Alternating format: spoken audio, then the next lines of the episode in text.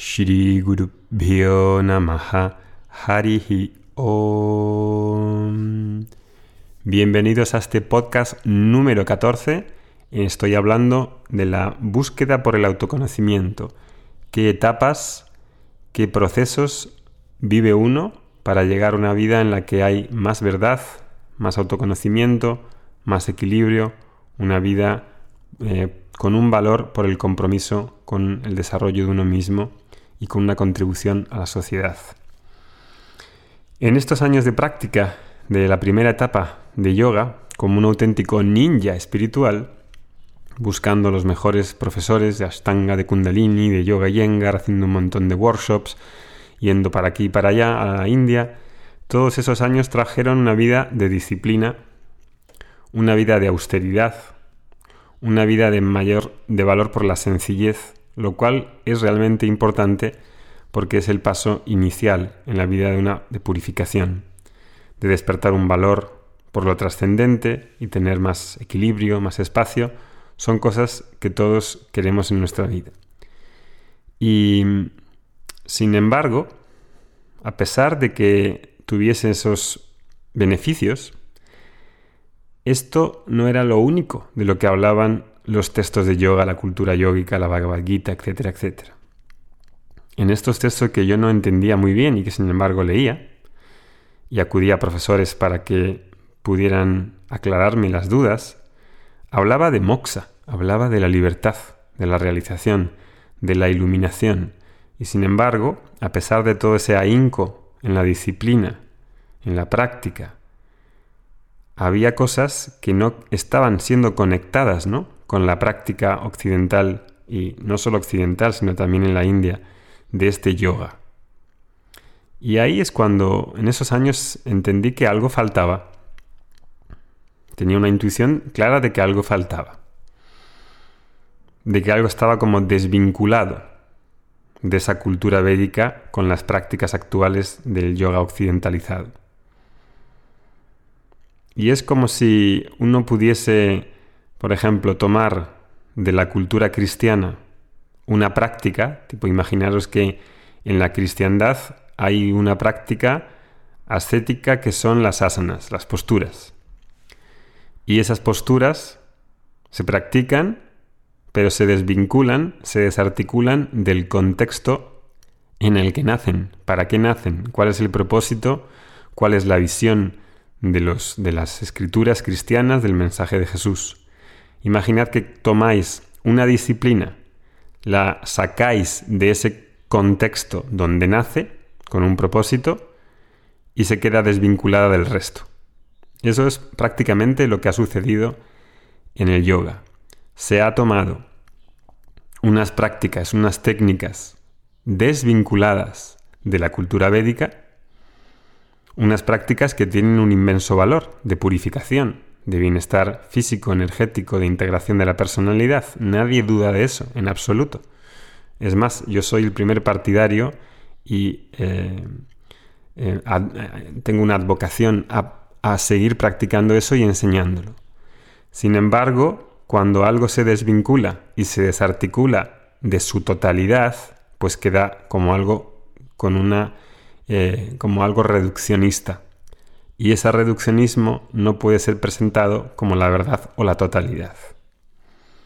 Y eso es lo que no sabía ver del todo porque mis profesores pues estaban empeñados en que practicase, practicase, practicase y practicase. Y eso es lo que estaba haciendo, practicar, practicar y practicar.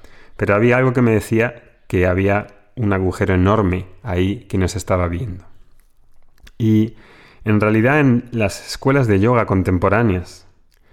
Eso es difícil de, encontrar en los profesores por mucha sinceridad, por mucha bondad que pueda existir en los profesores, si estos no han sido expuestos de un modo sistemático, y reitero la palabra, sistemático, como practicamos en Yoga Yengar las asanas de manera sistemática, organizada, clara igual hacía falta una manera sistemática de exponerse a los Vedas, no solo a los Yoga Sutras, sino a los Vedas. Los Yoga Sutras, como algunos conoceréis, son Smriti, es algo que no es el original, es un compendio, una recopilación en el aspecto de, del yoga que dicen los Vedas. Los Vedas es el original, es la fundación de la cultura védica.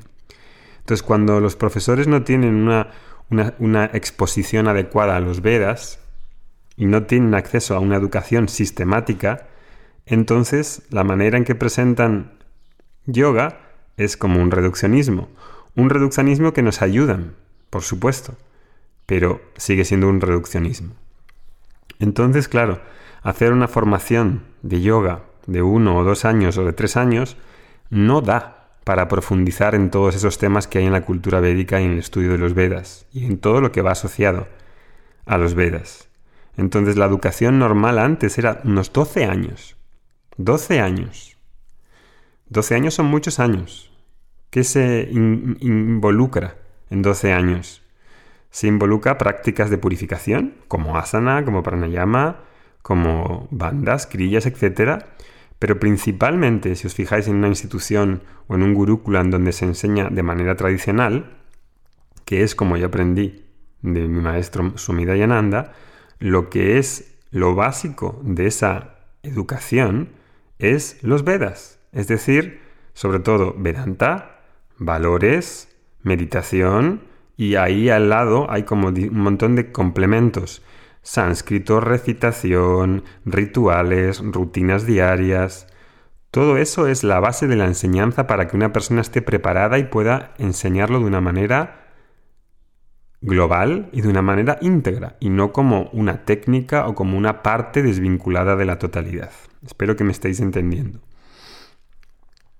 Entonces, claro, cuando hay un entorno que está encaminado en esa educación a ver las creencias que me hacen daño, a corregir la opinión que tengo de mí mismo, de Dios, de los demás, de tener expectativas adecuadas de lo que pueda esperar del mundo, cuando esa visión es enfatizada a través de ese estudio y no a través de una práctica y práctica y práctica y práctica, la práctica tiene alguna tiene fundamentos, pero no todo puede ser practicar.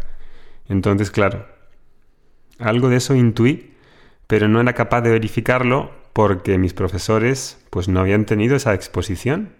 Y claro, ahí es cuando conocí a uno de los discípulos de Swami Dayananda. Estuve viajando en la India varios años y en uno de esos viajes largos fui a un ashram que se llamaba el ashram de Swami Dayananda en Rishikesh. Y ahí conocí a Arvin, que habéis conocido en algunos de los vídeos que veis en el canal, si vais a nuestro canal de YouTube buscáis por clases con Arvin, ahí tengo alguna clase en la que he traducido su clase. Y este fue mi primer profesor de Vedanta que conocí en el ashram y allí empezar a tomar clases de lo que era Vedanta tradicional. Para mí fue un impacto porque la clase era hablar con él, tener un diálogo. Él hablaba de los versos, de diversos textos, yo escuchaba, cuando terminaba la clase preguntaba sobre las dudas que tenía y había un intercambio de aclaración de dudas, una especie como de, de, consultor con el que poder aclarar las dudas que tenía, porque de practicar, practicar y practicar te salen dudas, pero no tienes el sitio ni el, lugar adecuado para poder preguntar todas las dudas que vienen a tu cabeza y en tu corazón. Y así es cuando empecé a estudiar con Arvin. Fue una gran una gran recompensa para mí poder preguntar todo lo que tenía ahí atascado, de haber estudiado por, mi cuenta, de haber leído por mi cuenta, de tener un profesor competente que ya había, había ha estado expuesto a su Inanda durante muchos años. Y ahí, bueno, tomé mi primer paso con, con este tema de Vedanta y compré varios libros de Swami En esa ocasión no estaba Swami en el ashram y fui y se estaba viajando y le conocí más adelante en Estados Unidos la primera vez, en uno de sus ashrams, allí le conocí y ahí es cuando realmente pues tomé no un contacto así ya fuertísimo con la tradición de Vedanta, con él, que es quizá el profesor de Vedanta contemporáneo eh, de este último siglo más importante por la repercusión que ha tenido en la India y en Occidente para revitalizar toda esta cultura védica, por la contribución que ha hecho a la sociedad y especialmente en el área de Vedanta a formar, a formar muchos profesores de Vedanta. Y cuando le conocí, pues noté inmediatamente que era la persona que estaba buscando mm, sentí muchísimo amor y respeto por el conocimiento, por su presencia, por lo que transmitía, por la manera y la disponibilidad que tenía con sus alumnos y con toda la gente que le buscaba. Y eso me inspiró muchísimo. Eh, sentí que realmente había llegado a casa, en, el, sentido de que era, era, lo que me faltaba en todas esas prácticas, en esas em, disciplinas del yoga.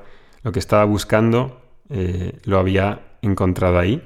Y a partir de ese momento, la práctica, entendí que la práctica sin conocimiento me estaba haciendo seco, rígido, emocionalmente, distante, porque cuando hay mucho fanatismo en practicar, sea lo que sea, sea mantras, o sea asanas, o sea pranayamas, o sea kriyas, o sea lo que sea, cuando no hay conocimiento te quedas eh, establecido en solo las normas, las prácticas, las reglas, y eso no te da una alegría, no da una comprensión mayor. Y ahí es cuando, bueno, empezó una nueva etapa con Swami Dayananda, del que, con el que estuve estudiando mm, más de 10 años. Y le seguí a donde iba. Le invité dos veces a España, vino aquí, dio clases, mucha gente le conoció, tuvo primer contacto con España en su vida y se formaron pues unas semillas para que luego eso dice, creo que resultados a través de, de varios profesores que pudieran enseñar. Y durante ese tiempo, pues lo que hacía era escuchar, escuchar, escuchar, preguntar, escuchar, analizar, resolver dudas. Todas esas dudas, todo ese conocimiento que no había obtenido con la práctica, práctica, práctica, lo estaba teniendo ahora aquí. Y durante ese tiempo, pues estuve estudiando con él y con algunos de sus discípulos. Y ahí pues comenzó otro ciclo, otro ciclo que ya no solamente era la práctica. Y es ahí donde eh, empezó una tercera fase, cuando terminé, entre comillas, de, estudiar los temas más importantes del Vedanta, que incluyen Prakarana-granthas, textos introductorios, Bhagavad Gita y algunas Upanishads, pues surgió en mí, con, también con el apoyo de Swami Dayananda, que pudiese compartir esas enseñanzas con otros. Y eso ya os lo contaré en el próximo podcast. Om Shanti Shanti Shanti.